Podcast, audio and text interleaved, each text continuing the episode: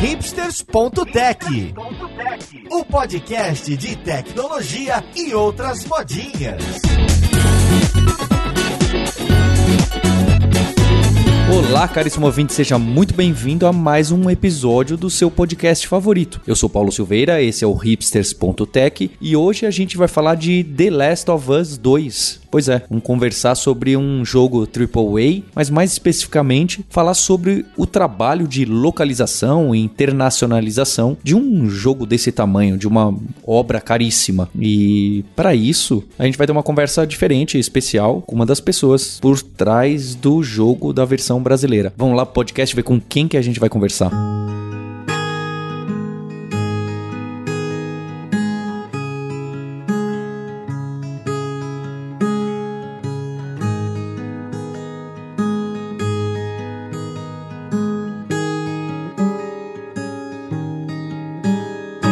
Para essa conversa eu tô aqui com a Luísa Caspari, que é a artista de voz e, não coincidentemente, é a voz da Ellie, protagonista do Last of Us, do 1 e do 2. Tudo bem com você, Luísa? Eu tô bem, e vocês? Estamos muito bem. É curioso gravar isso aqui e agradecer seu tempo, que eu sei que sua agenda tá muito complicada, dada toda a repercussão do jogo, da sua dublagem e tudo mais. Imagina, cara, a gente vai tentando encaixar, tipo, tá crazy hard, mas vamos nessa. Que bom, eu, eu adoro conversar com as pessoas e muito feliz de estar aqui com vocês. E junto com a Luísa, a gente tá com duas pessoas que, assim como eu, terminaram o jogo já tem algumas semanas. A Roberta Arcoverde. Como você tá, Roberta? Oi, Paulo, tudo tranquilo? Estou muito emocionada, Luísa. Que episódio sensacional. Esse, realmente, esse trabalho, acho que para todo mundo que gosta de jogos e mesmo para quem não gosta, é uma obra que fica com a gente semanas depois, né? Eu demorei para jogar, mas o jogo não saiu de mim ainda. Então, que prazerzão. Prazer é meu. E estamos também com um jogador profissional, Maurício Balboa Linhares. Fala, Linhares. Opa, ninguém tá me pagando para jogar ainda não, mas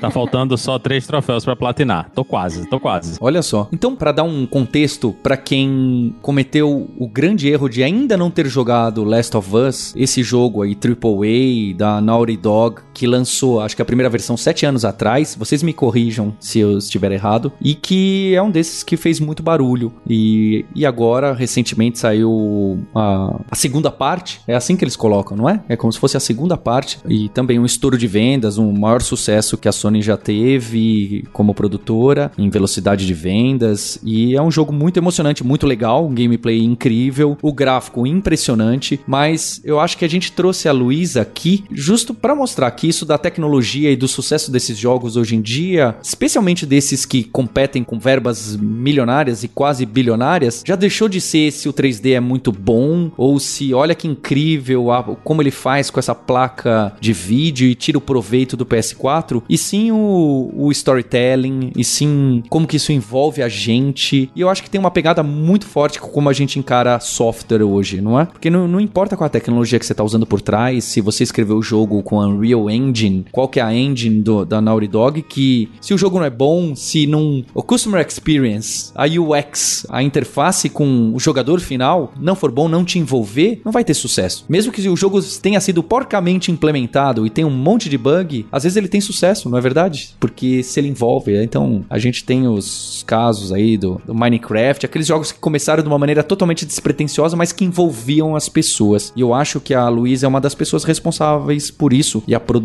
toda. Um último ponto de introdução: haverá, obviamente, spoilers gigantescos, tanto da primeira parte quanto da segunda parte. Se você não jogou e pretende jogar, não ouça. Para agora, cara, para agora, entendeu? Senta a bunda na frente da televisão, liga do PlayStation e joga. Faz o dever de casa, tá? Vamos, vamos fazer direito. Naughty Dog ou, ou, ou Aquela que chega já. as empresas aí que fizeram a, a internacionalização, a Luísa tá fazendo o jabá dela muito bem, hein? Eu acho que tá de parabéns. Melhor que eu fazendo aqui o jabá da Lura, a Luísa tá ganhando. Manda pra nós presente aí, manda pra nós.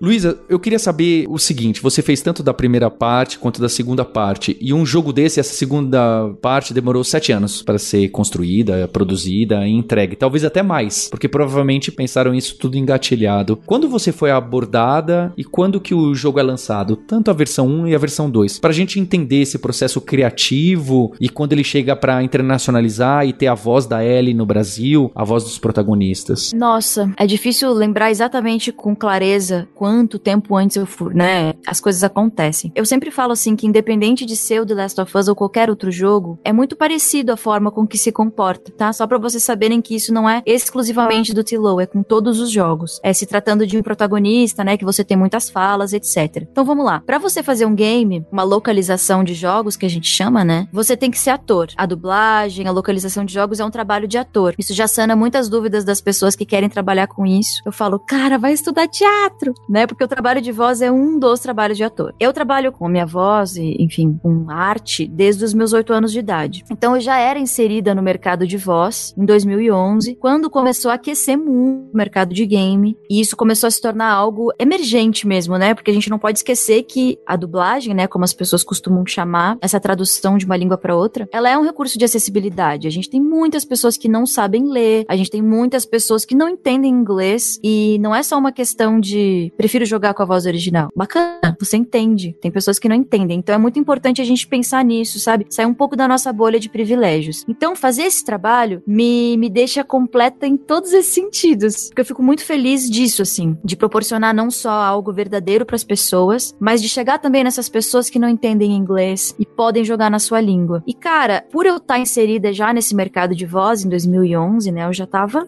no corre, gravando muita publicidade, muita locução, muita trilha, fazendo cinema, fazendo curta, fazendo teatro. A gente trabalha com teste. Então a gente é chamado para um teste pelo estúdio que já conhece você. O que, que o estúdio tem? Ele tem um banco de vozes, né? Agora falando dessa parte que eu quero que vocês, acho que vocês querem saber dessa parte de bastidores como que funciona, né? Os estúdios de áudio, eles têm um banco de vozes, que nada mais é do que uma nuvem lá, um HDzão, com todos os artistas que trabalham com eles. Então, quando chega um trabalho e eles ouvem, eles sabem na hora. Nossa, fulana tem essa voz. Nossa, esse timbre aqui, Ashley Johnson. Poxa, sei lá, vamos chamar a Luísa Victoria Bro, tô dando de aqui, imaginando pessoas, minhas colegas de trabalho. E a Ana Krieger. Pensei aqui, três atrizes. Puxa, o timbre delas encaixa com a Ashley. Então vamos chamar elas para fazer o teste. Chama, geralmente são três. Pra protagonista você pega três atrizes, né? Ou atores. E a gente faz o teste. Então a gente chega, nesse caso especificamente, a gente, às vezes, a gente consegue assistir uma cena ou não. A gente conseguiu ter acesso, sim, a um trailer. É uma coisa bem curta, assim. Na época, eu consegui ver um pouco do que era a Ellie. É, eu tive acesso a um, a um storyboard que falava sobre a persona, sobre a personalidade dela. O diretor me orientou, falando do 1, tá? Isso é o 1 ainda. E aí, então, a gente vai para estúdio e faz esse teste. Só que esse teste, ele não é baseado no lip sync. Por isso que a gente não chama de dublagem, a gente chama de localização. Basicamente, a gente tá no estúdio diante do microfone. Vou mostrar aqui para vocês, porque aqui é bem, bem legal, assim, de vocês verem. Ó, aqui eu tô com o meu mic. E atrás de mim, na minha frente, na verdade, teria uma tela com uma imagem passando. Então você fez isso de casa ou de um estúdio já? Não, não. Estúdio, estúdio. A gente vai pro estúdio. Só que no caso de game, a gente não fica tendo esse acesso à tela, porque a gente não tem acesso às imagens. Então o que a gente vê na tela é uma grande planilha com um roteiro, com seu texto. Você fica de cara com isso. E na outra tela lateral, você tem acesso ao software, que é o Pro Tools, que é o software que a gente usa em estúdio, né, para gravar. Você fica com o Pro Tools olhando a onda,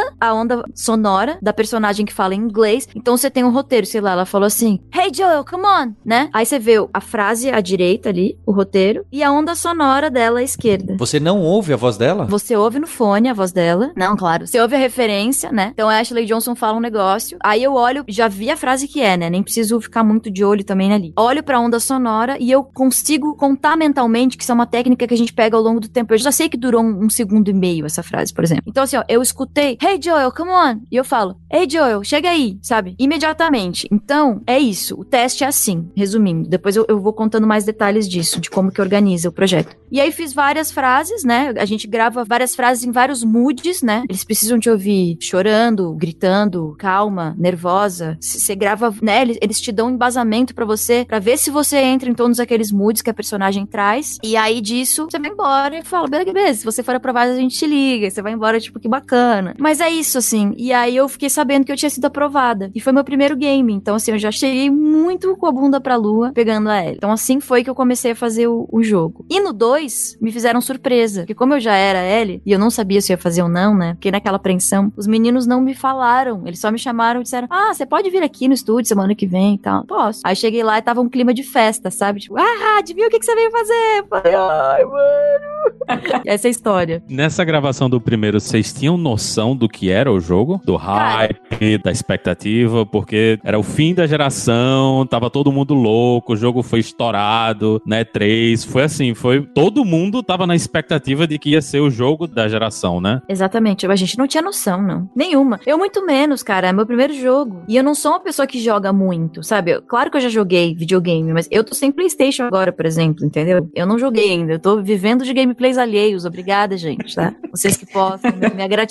Então, assim, é isso, sabe? A gente não tinha noção alguma. Quando começou a pipocar as coisas e, e foi também a público que eu era a voz, falei, caramba, o que que tá acontecendo? Uou! Sabe? Luiz, eu queria falar um, de ponto de vista artístico mesmo, porque você fez o 1, que era uma personagem de 14 anos, e agora você faz a mesma personagem num outro momento de vida em que existe não só uma, uma evolução do ponto de vista de maturidade mesmo da voz da personagem, porque ela envelheceu, né? Então a voz fica um pouco mais grave, ganha outra música, né? Mas também de, do endurecimento da Ellie, né? A Ellie como personagem, ela passou por todos os traumas que passou e de relacionamento com o Joe e tal. De que formas essas mudanças da Ellie se refletem no seu trabalho, assim, na atuação? Existe uma diferença de impostação ou de timbre ou como que funciona a parte artística disso? Nossa, muitas coisas, assim. Muda muito. É, Roberta, tua pergunta é muito legal, porque o estúdio é um lugar pequeno, né? O estúdio de voz, a gente não pode abrir braço, dar soco no ar, né? Eu tenho vontade de ficar socando enquanto eu tô fazendo cenas de ação. Então, a gente fica muito. Parece que eu tô me segurando numa camisa de força pra fazer, assim. No primeiro, eu sentia que a Ellie tinha. Bom, a minha voz hoje é muito mais parecida com a Ellie de agora, né? Então, assim, no Part 2, eu não tive tanto que encontrar aquele timbre da Ellie num, sabe? Que é um pouco mais agudo e um pouco mais inocente também. Então, eu pude vir pra pra esse registro, né? De agora e fazer a Ellie que é mais, que é mais engessada, que é mais rígida, que é vingativa. Então, isso é, é um range muito louco, né? De voz. E é muito legal, porque nesse meio tempo também, né? Que deu esse intervalo entre uma parte e outra do jogo, eu também estudei muito, né? Eu, eu pude. Nossa, eu comecei a estudar muito. Eu tô fazendo teatro, faço teatro agora durante a pandemia online. Aí você fala, como? É possível, porque, né, o teatro trabalha muito as nossas emoções, o que a gente entrega. Então, eu no 1, eu era muito mais insegura. E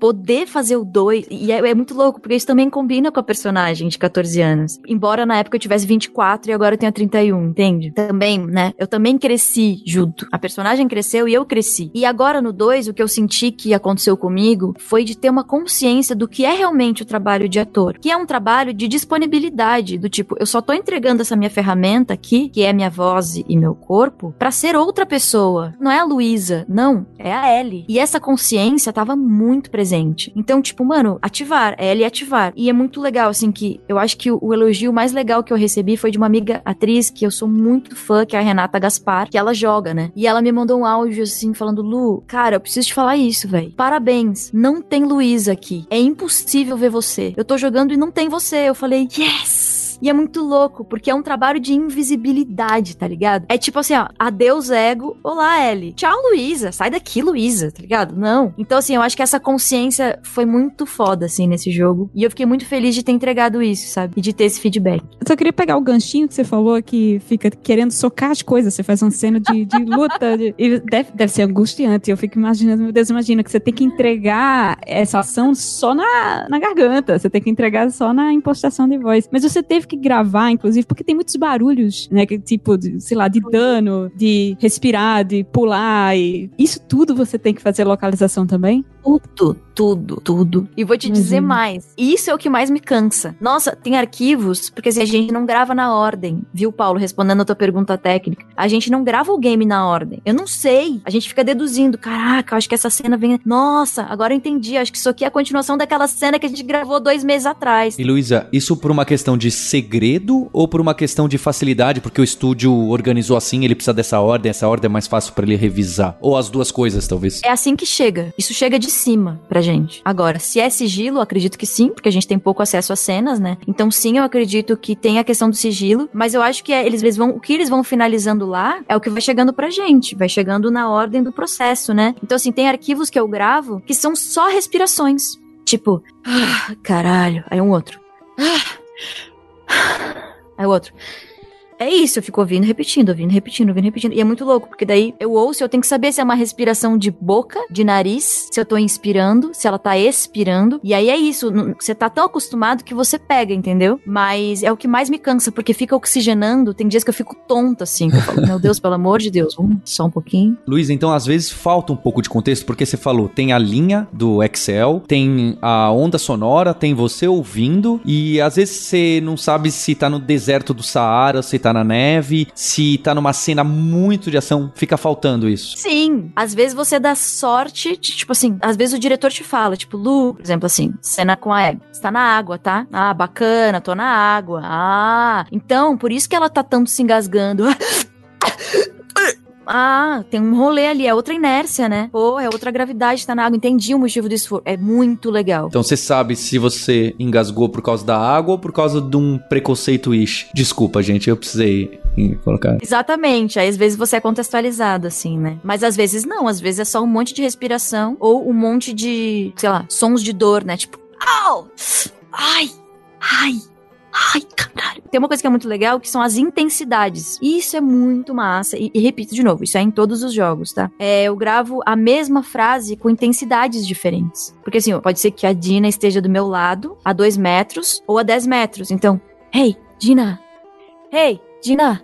Hey, Dina! Tem muitas vezes que os arquivos são assim, porque dependendo de onde você estiver no jogo, vai ativar um nível de distanciamento, né? Então isso é muito massa também. Nossa, eu tô Uma- adorando responder essas perguntas, porque ninguém nunca me fez.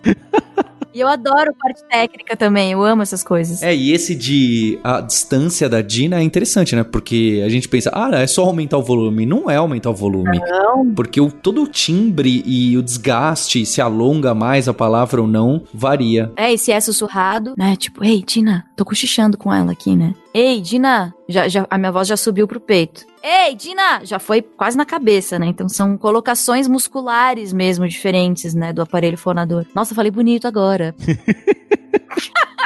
Outra coisa, assim, que o 2 ele é bem diferente do 1 um, é que no 1 um, não tem muita gente pra interagir, né? É meio que a Ellie e o Joel o jogo todo, e nesse 2 a gente tem uma cacetada de personagens, tem muita coisa acontecendo, e uma das coisas que a Ellie faz é realmente conversar com todo mundo, e, e principalmente porque ela quer matar todo mundo, né? Então ela tá, nessa, ela tá nessa vibe de estou caçando todo mundo. Como é que vocês fazem a gravação dessas coisas, né? Como é, como é que acontece o diálogo de todos esses personagens? Meu querido, eu falo na minha cabeça com alguém alguém.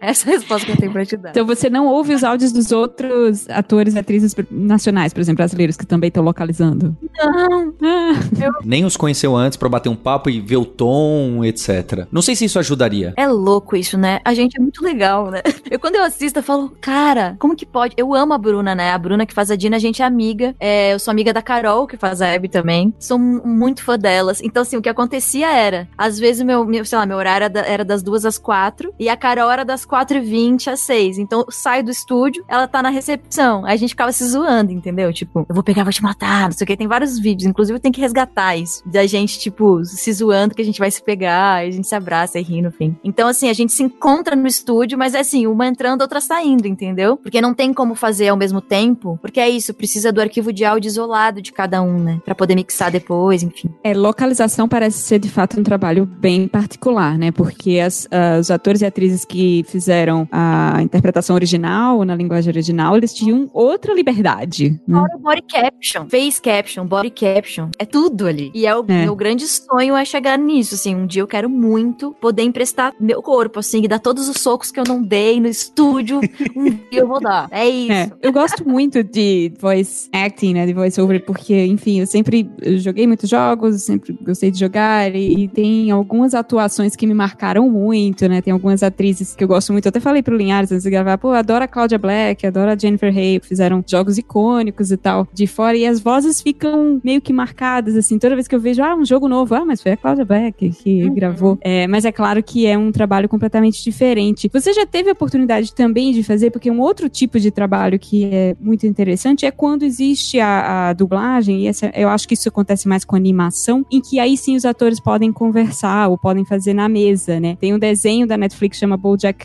Horseman, em que todos os episódios eles eram dublados com todos os atores juntos, né? Não eram individualmente em estúdio. Isso é algo que eh, consegue se fazer no Brasil, a produção brasileira com esse tipo de enfoque de atuação conjunta também, ou aqui é mais estúdio, todo mundo, cada um separado? Perfeito. Isso que você tá falando não era dublagem. Isso é a voz original. Ah, Aí- por isso que- outro trabalho. O trabalho, cara. E também as pessoas chamam isso de dublagem. Porque o que que acontece? Dublagem é duas condições pra você poder chamar de dublagem: tradução de uma língua pra outra, ou seja, a voz original do The Last of Us é em inglês. Todas as outras são dublagem. Quer dizer, todas as outras são localização, não dá nem pra chamar de dublagem. Porque foi feito dentro de um sistema que a referência é o áudio e não a imagem, certo? Pra chamar de dublagem tem que ser a tradução de uma língua pra outra e você necessariamente precisa ter acesso às cenas e fazer olhando a cena. Isso é dublagem. Voz original é quando é a matéria-prima é nacional. Então, sim, eu tenho o privilégio de agora, inclusive ontem, eu estava aqui nesse estúdio fazendo à distância pelo Zoom nosso primeiro experimento de voz original à distância, porque a gente grava como se fosse radionovela. Os atores em, em círculo, se olhando, com o seu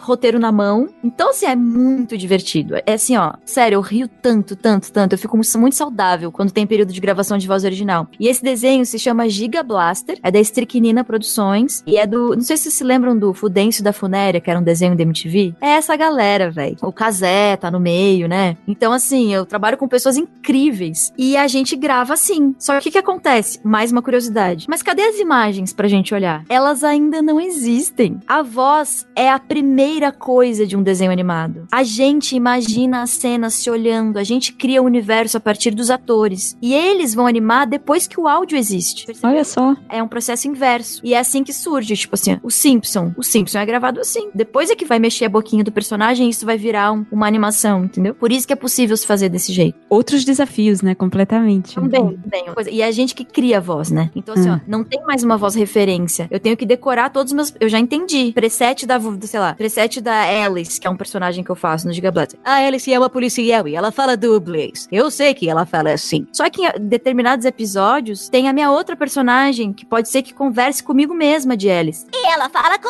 outra voz. E é desse jeito. E pode ser que o outro menininho veja e converse. E ele fala desse jeito e é mais tim. Então, tipo, mano, e aí é isso. Aí é outra dificuldade. É você lembrar das caralhas de voz que você inventou, agora sustenta, fia, sabe? Não tem mais a referência pra você ouvir. E aí é cada um com o seu range ali, fazendo o rolê. Que sensacional. Olha, mas eu achei uma sacanagem a direção não mandar mais contexto, não... É que eu sei que também seria impossível fazer. Não, vamos colocar todo mundo no estúdio, ou, pelo... ou mesmo os principais, nas cenas principais, colocar vocês duas pra... Você e a Dina pra fazer... Acho que primeiro que tem a questão do sigilo, que acho que eles não querem deixar claro o que responde ao quê, e tem também que é uma questão, uma logística nada trivial, ainda mais se vem fatiado. É um desafio humano aí muito grande, é interessante. É, porque você não tem contexto geral da cena, né? Tipo assim, nas cenas que tem beijo, é eu beijando a minha mão, gente. Lambuzando a minha mão, entendeu? Essa é a realidade, tá? E tipo assim. Vida de né? atriz é isso. Atriz é isso. E o estúdio, né? Você falou, puta, a gente realmente não tem controle do que chega pro estúdio, né? Porque assim, ó, o estúdio me chama. E os meninos são incríveis. São incríveis, assim. Tipo, tudo que eles têm, eles me passam. Só que tem vezes que eles não têm. Então vamos junto no não tem. Ou seja, você não tinha conhecimento da narrativa, da história, você lia a história a partir de retratos, né? De pequenos A gente vai pedaços. entendendo. Exato. Mas ao mesmo tempo você ainda assim consegue colocar a carga emocional que a história tem, né? Porque é é uma narrativa, é realmente uma obra-prima que eu acho que em nenhuma outra mídia teria o impacto que teve por ser num, num game, né? Uma história que merecia muito ser contada e nesse formato que foi, Pra ter exatamente para ter esse impacto. Eu fico imaginando o desafio que é dar voz a isso sem conhecer esse impacto emocional como um todo, sem ver a, a história toda, né? É um, é um trabalho de fato muito impressionante. Cara, tu acabou de me. Nossa, tu acabou de falar uma coisa maravilhosa aí que eu nunca tinha percebido. Do porquê que isso é tão especial. Na nossa vida, alguém chega e te conta tudo que vai acontecer na sua vida? Responde pra mim, Roberto. É, de fato não, infelizmente não. Felizmente. Ou felizmente. é sério, agora veio um bagulho existencial, assim. A gente é muito controlador, né? E a gente queria muito que tivesse o, o roteiro contado. Só que o roteiro é a gente que inventa, né? Ah, a gente vai pegando ali, eu sou a protagonista da minha vida, com licença. Aí você vai pegando os personagens pra você justificar todas as coisas que você sente, né? A vida é isso. É uma grande, um grande filme. Então é muito legal, na verdade, que eu não saiba da história toda. Porque isso me permite viver o presente. E foi exatamente o que eu fiz. Eu falei, ok, eu não, não sei da história. Só que eu não, também não sei da minha história. Eu não sei como é que vai ser encontrar o meu amigo que eu conheço há 10 anos, porque ele mudou de ontem pra hoje. Só que a gente tem essa ilusão de que a gente conhece as pessoas. E nisso a É. gente nem se permite conhecer de novo e de novo e de novo. Então, fazer o game me ensinou muito na minha vida, entendeu? Do tipo, vive agora, agora, não sei, eu não sei o que vai vir. E é como se fosse a vida da Ellie mesmo, tipo. E faz todo sentido. Você cantou Take On Me sem saber que ia perder os dedos. Exatamente. Você já pensou? Você não tem esse apego. É. coisa, Eu tava tão tá tudo bem aqui, nem sei. Luísa, a gente vai deixar de easter egg, inclusive você cantando um, um trechinho, depois a gente vai pegar lá e deixar. Pode deixar? Pode, lógico. Days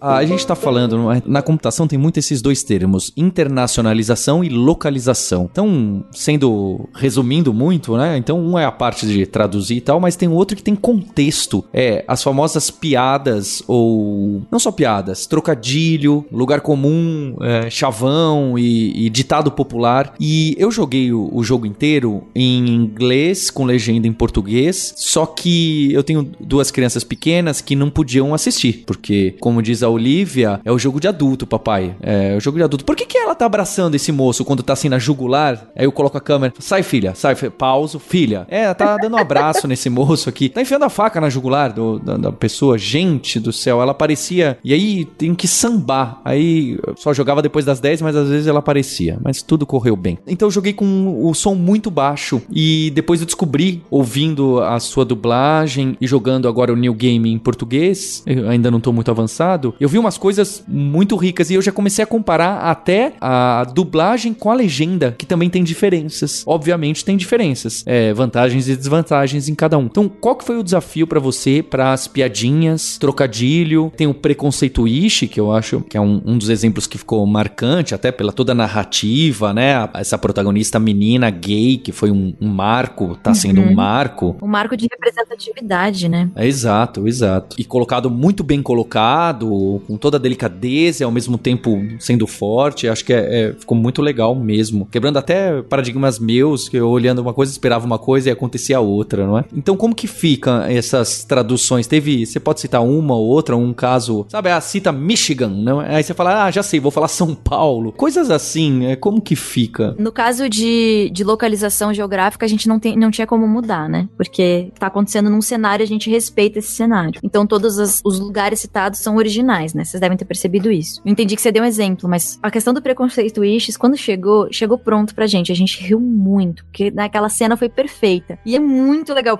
Eu acho que ficou até mais interessante que no inglês, né? Porque a nossa língua Hum. permitiu que a cena do sanduíche com a cena do preconceito formasse preconceito Ish. Foi genial, assim, ó. Eu queria dar um beijo no cara que fez isso, que escreveu isso, que eu nem sei quem é. Mas, sim, às vezes, o que que acontece? Imagino eu, eu não sei porque eu nunca estive aonde é, a- o lugar, no lugar onde é feito a tradução, né? Mas não é uma pessoa que traduz um jogo inteiro, né, gente? Então imagina que é uma equipe de pessoas que faz a tradução e cada uma pega, vai chegando parte pra ela fazer. Tem pessoas que são mais recatadas e é nítido, porque às vezes, sei lá, você pega uma parte do roteiro e tá falando, caralho, cacete, puta que pariu! Aí você vai e tem um caramba. Aí você fala, "Ah, caramba não, né? Caramba. Acabei de falar cacete, puta que pariu, cara. Vamos manter no caralho, entendeu? A Ellie é isso, meu filho. Não vamos falar caramba. Né? Então, assim, existe muito essa licença que a gente tem, isso é muito legal. A gente recebeu muito essa autonomia, o estúdio, e eles me deram essa autonomia do tipo, Lu, sentiu que aconteceu isso? Vai, vai, vai na tua. Porque tu já tá na Ellie, tu sabe que a Ellie não falaria isso, sabe? Tipo, ai, nossa. Não, não, não tem isso. Ela é mais, mais agressiva, né? Aí tem uma cena que eu lembro que eu modifiquei, eu e os meninos, o André e o Felipe, né? Que é um um trio que fica em estúdio. Eu fico dentro da cabine e do lado de fora fica o Felipe, que é o, o cara que mexe no programa, ninja, total ninja, e o André, que fica colado no roteiro só me ouvindo, que é o diretor, né? Então o André ele fica focado na minha interpretação e o Felipe fica cuidando da parte de tecnologia pra ver se tá rolando, se tá dentro da onda, se, se coube, e é assim. E aí tem aquela cena que é nesse mesmo lugar aí do preconceito Wishes, que vem um, um cara, um senhorzão, e fala: Ô, ô, aqui é lugar de família, não sei o quê. Eles ficam aí se beijando, cuidado, né? Ele fala pra ele e pra Dina. E aí o Jesse vem, pergunta e tal, o que que tá acontecendo, e aí eu xingo o cara pra mim mesma. Rola um tipo assim, ó, ela, ela pega e faz um xingamento pra ela sobre aquele cara. E aí, o que veio pra gente era algo muito, sei lá, muito Seu trouxa. Ai, seu trouxa, que saco. Aí eu falei, ah, não, meu, esse, vamos xingar, eu quero xingar esse cara, meu. Tipo assim, não é isso que ela falaria. E aí eu meti um. Velho do caralho. Mano, foi tão engraçado. A gente, os meninos se mijavam de rir. Velho do caralho!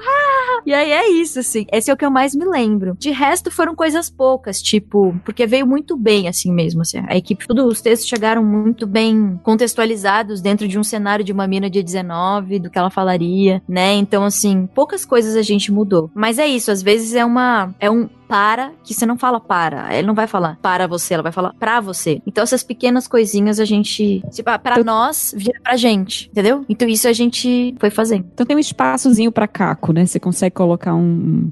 é, improvisar uma coisinha. e- Quer dizer, não tem muito. Tipo assim, ó, eu faço exatamente como tá em inglês. Ah, até por causa da onda, né? Por causa da Da onda. história de. Mas tem algumas coisas que permite você fazer um caquinho. Por exemplo, assim, a nossa língua, as frases são muito maiores que em inglês, né? É impressionante.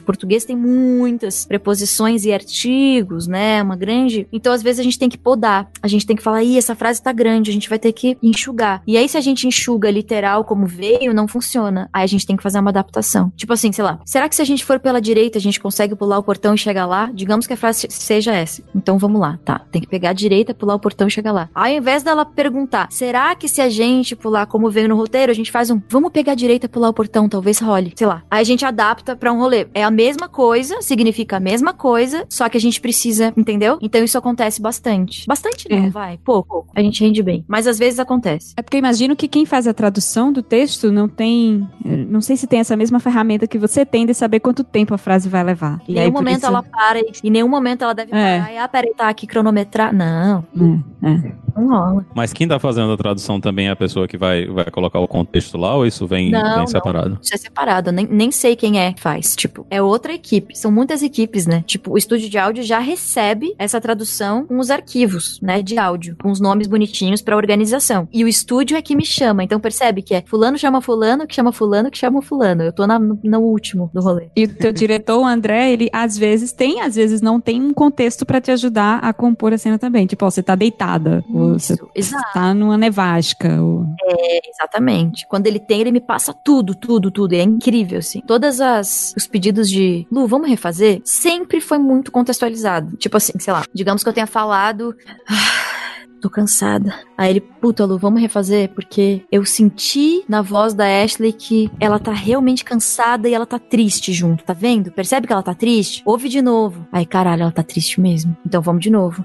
"Ah, Eu tô cansada. É outra coisa, é mais introspectivo. Então, assim, ele é muito legal. Nossa, e o André é um grande ator, né? Ele é ator, né? Então, assim, a maioria dos diretores que trabalham profissionalmente como diretores, eles passaram pelo ramo da atuação. Por isso eles conseguem ser tão incríveis e se dedicar tão bem a isso. Luiz, agora a, a pergunta que não quer calar, né? Bateu um desgosto. A sua personagem não é a mais docinha de coco que existe no, no ramo do videogame. Pois é, né? tá. Tivemos uma mudança. Tivemos uma mudança inesperada aí, né? Sim, mas não, não rolou desgosto, não. Vixe, é muito louco, porque assim, vamos voltar ao lance do trabalho de ator, né? Se eu for interpretar uma, uma assassina, sei lá, um psicopata. Como já interpretou, né? Que eu, eu também joguei Far Cry 5.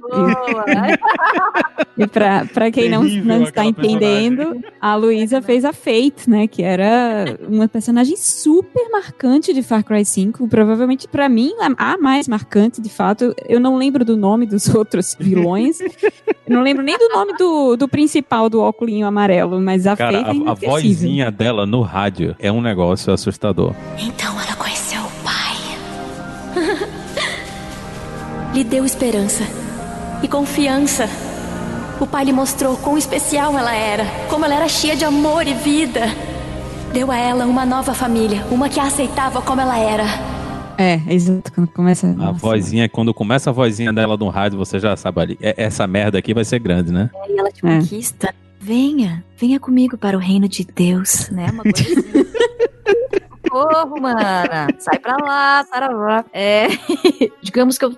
Digamos, Faith. Me chamaram pra fazer a Faith. Pra eu conseguir dar vida pra Faith, de novo, Luísa, shh, você não está aqui. Por quê? Porque a Luísa, que é essa personagem que eu carrego aqui nessa vida, ela tem muito na cabeça dela o que é certo e errado, né? Cada um tem o seu certo e errado, né? Esse é o grande problema da gente não se comunicar. Então, se eu trago a Luísa pra fazer a Faith, fudeu. Porque eu vou fazer, eu vou sentir culpa. Eu vou achar errado estar fazendo a Faith. Então, não tem como eu ter tido desgosto com a Ellie, porque não, não tem eu julgar a Ellie. Eu não julgo a Ellie. Assim como eu não julgo a Abby. Assim como vocês foram ensinados a não julgar nenhuma das duas e terminaram o jogo sem entender porra nenhuma. Porque é isso que o jogo faz contigo.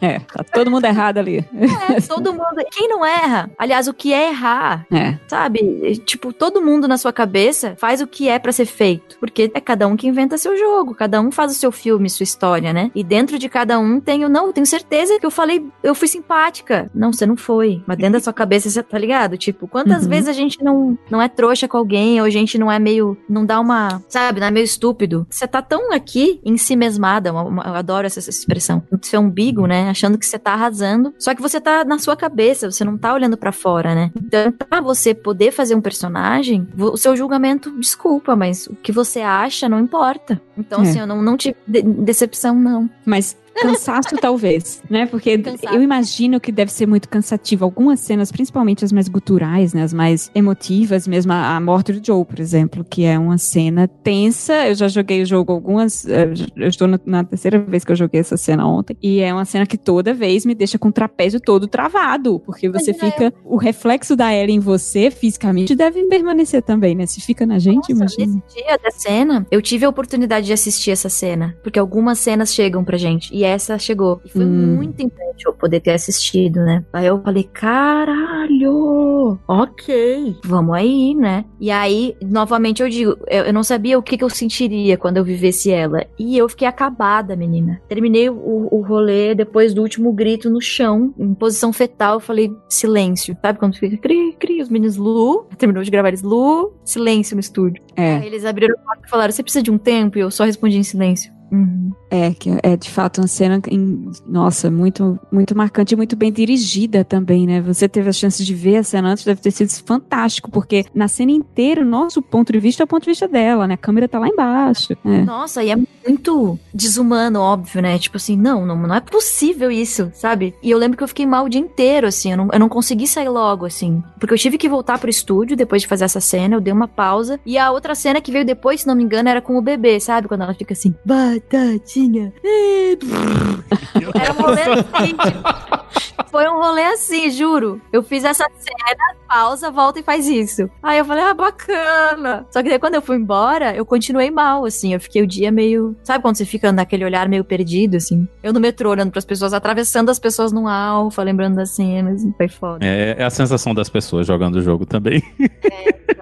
E aí, do nada, de repente, o que, que acontece? Agora joga com ela, minha filha, né? É, É. Agora você olha, vai jogar com a pessoa. Luiz, eu, eu joguei esse jogo inteiro e eu consegui pegar zero spoilers. Zero. Então Bom. foi incrível, incrível. Porque quando chega nesse spoiler que você deu agora, e as pessoas foram avisadas de que haveria spoiler, eu falei, eu falei, eu não acredito que eu vou jogar com essa peste dessa pessoa. E foi muito bem feito, porque no começo do jogo você joga um pouquinho com ela. Eles falaram assim, gente, acho que vai ser abrupto demais colocar lá no meio para jogar, dá um pouquinho para ver que tem. E depois, quando começa mesmo o jogo, começa com toda aquela história da adolescência da Abby e que para também você não sair, né? Ah, peraí, eu vou caçar a Ellie agora. Não, joga um pouquinho aí pra Abby pra ver que ela é gente como a gente. Então, é, sim, um recurso simples, mas acho que ficou muito bem usado. Tanto que chega uma hora que você já nem tá lembrando mais da Ellie, você tá atrás dela mesmo. E peraí, que eu vou. E você fala: caramba, mais pra frente ela vai matar essas pessoas aqui, que agora são minhas amigas.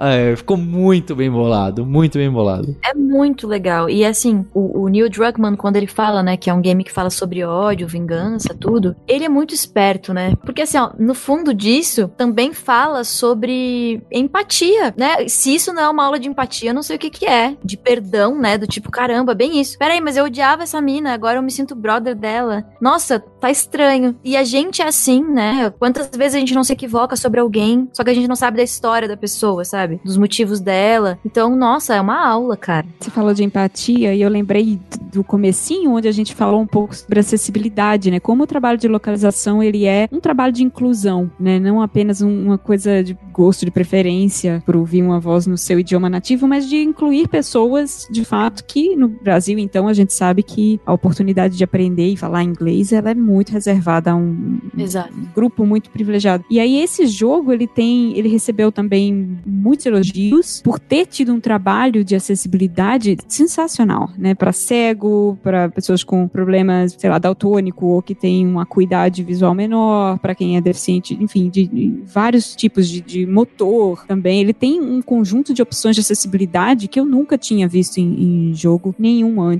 E a gente tava comentando antes de você entrar, Luísa, também do trabalho de mixagem de som, né? De como quando você tá jogando com fone, e aí tem um cara, tem, tem aquela gangue que assovia para se comunicar, né? Os serafitas, e, a- e o assovio vem aqui atrás de você, na sua nuca, e você quase que instintivamente olha para trás. Eu acho que esse conjunto de coisas, de som, de como o áudio é bem feito, como a edição é bem feita, como a localização é bem feita, e a voz nesse jogo, ela tem um papel, assim, indispensável, né? De colocar a gente nessa. Deixar a gente imerso nessa narrativa mesmo, para ter o, o impacto que teve. É, essa coisa da mixagem do jogo é, é muito foda, né? Eu não sei te dizer se foi binaural a captação, que é exatamente isso, né? Porque eu acho que agora tem uma tecnologia mais avançada que binaural, que eu ainda não tenho conhecimento. Mas quando surgiu, eu pesquisei muito, assim. Eu falei, caraca, quero gravar um disco assim, sabe? Eu Fiquei pirando, assim. Porque, nossa, é muito louco, porque realmente a gente não ouve estéreo, né? Muito menos mono, né? Porque dependendo do, da onde você ouvir, sai mono, né? Na televisão, por exemplo. Você ouvir nas caixas da TV. Ah, não, vou usar caixas. Ah, legal, ficou estéreo. Só que a gente ouve assim, atrás, na frente, embaixo. E você ter essa imersão te faz ficar muito dentro do jogo, né? Tipo, é você ali. E os recursos de acessibilidade, eu quero muito, juro, assim, ó, eu acho que eu vou ter que comprar um PlayStation, porque eu acho que me animou mais ainda o fato de, de ter acessibilidade, que é uma questão que eu também trabalho há 10 anos, que eu comecei a, a me relacionar com pessoas com deficiência, a trazer isso pra minha música, fazer música pra surdo, né? Daí quando eu soube que ia ter isso no game, eu falei, não é possível,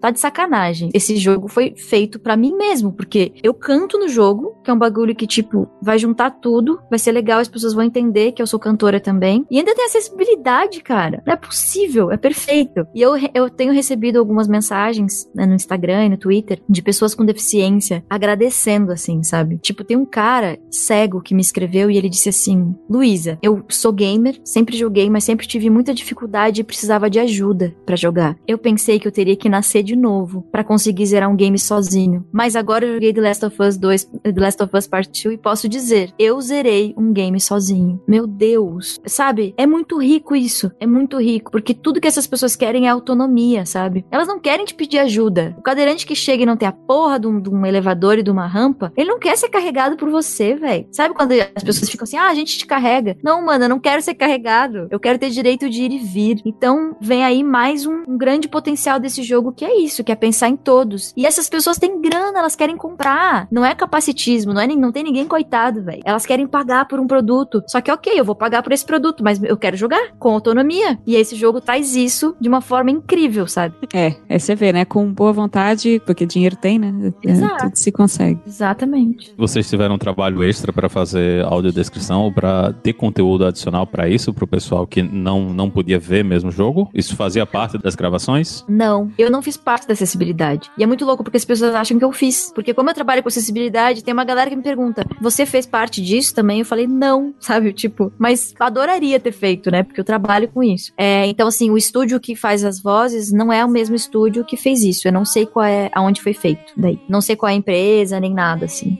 Mas tá tudo incrível. A felicidade tá nível ao cubo, assim. Surely goodness and mercy will follow me all the days of my life. Luísa, queria agradecer, dar parabéns, eh, não só pra você, pra todo mundo que participou do jogo, pros criadores, pros produtores que investiram zilhões de dólares e de anos, porque foi muito legal. Eu hoje em dia, com duas crianças bem pequenas em casa, eu tenho que escolher a dedo. E Cada ano tem- eu jogo um jogo, é quase isso, até o final. Então, é, o Last of Us foi muito bacana. Que honra você ter escolhido Last of Us pra jogar esse ano. Parabéns. Pois é. E agradecer a Roberta e o Linhares, porque nós jogamos meio que ao mesmo tempo. A Roberta um pouco atrasada. Eu esperei. Eu estava no meio de outro jogo. Mas antes de a gente terminar, eu só queria pontuar uma coisa que eu não sei porque, mas esqueci, mas que eu tava. Eu preciso pontuar isso. Eu jogo muito há muito tempo e o Last of Us 2 talvez tenha sido o primeiro jogo AAA com a, o investimento que teve, em que eu pude jogar como uma mulher lésbica, o que pra mim foi uma, um- uma coisa muito sensacional. Em vários outros jogos você pode opcionalmente tornar sua personagem ter interesses amorosos por personagens do mesmo gênero, né? Mass Effect, Dragon Age, tem vários em que se você, você pode colocar o personagem principal nesse caminho se quiser. Mas o fato de The Last of Us não ter lhe dado nenhum outro caminho, porque essa é a Ellie, a Ellie é assim e o roteiro dela é assim, foi muito libertador pra mim, como mulher, como LGBT, e eu espero ver isso mais vezes. É engraçado que a, o Linhares e o, o Paulo, né, quando a gente conversando, jogando, ele, nossa, eu nem notei isso. Eu Digo, é porque você tem vários jogos onde você é o personagem, né? Eu tinha pouquíssimos jogos em que eu era personagem. Então isso também pra mim foi um grande ponto positivo do jogo e que deu uma outra roupagem pra mim, assim, de- deixou ele num outro patamar também. Tem um detalhe que a Roberta falou também, que eu e o Linhares a gente jogou antes, e a Roberta falou, falou: Ah, tá muito legal esse jogo, essa personagem é muito forte, mas tenho certeza que vai morrer no final. Porque quando é assim, quando dão muito assim espaço pra esses personagens, sempre morrem no final. E parece que até é verdade, né, Roberta? Acho que isso realmente acontece, não é um exagero. É, é muito comum personagens ah, LGBTs serem assassinados no cinema. muito, muito comum. Eu não vou contar se é ou não assassinado no final, deixa isso, porque se alguém ouviu até aqui e tomou uns spoilers, tomou até alguns spoilers, mas acho que nada muito grande, vou deixar esse em aberto aí. Mas isso não tira a graça do jogo, em- nossa, de jeito nenhum. Não vamos esquecer do Lev também, né, minha gente? Por favor. É, Lev tá lá representando também. Lev tá lá representando também. Exatamente. Não é só os L's, os T's do LGBT também. pois é. Luísa, obrigado de novo. Agradecer ao ouvinte pela audiência. A gente tem um encontro na próxima terça-feira com você já com Last of Us 2 zerado. Eu espero que você estivesse zerado já antes. Hipsters, abraços. Tchau. No, I can't walk on the path of the right. Cause I'm wrong.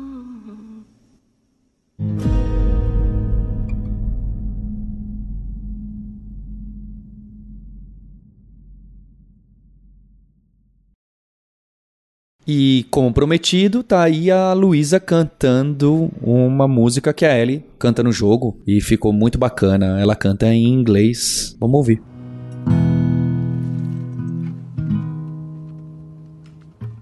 talking away. I don't know that I'm to say, I'll say it anyway. Today's another day to find you shine away. I'll be coming for your love, okay? Take on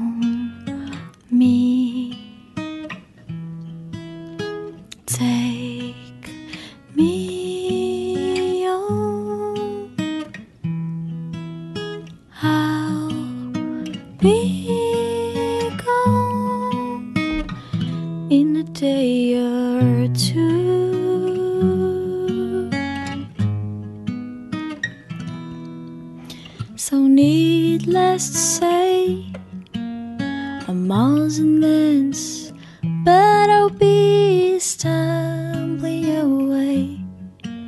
Slowly learning life is okay.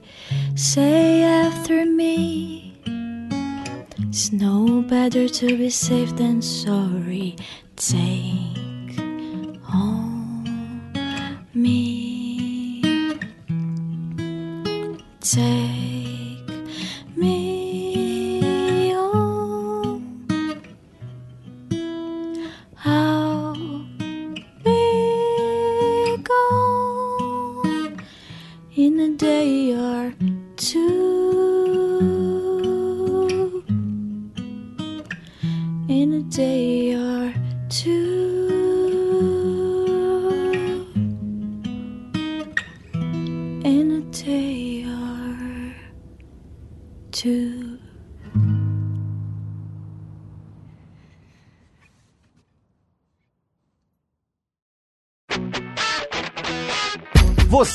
ouviu o hipsters.tech, produção e oferecimento alura.com.br, cursos online de tecnologia e Kaelon, ensino e inovação.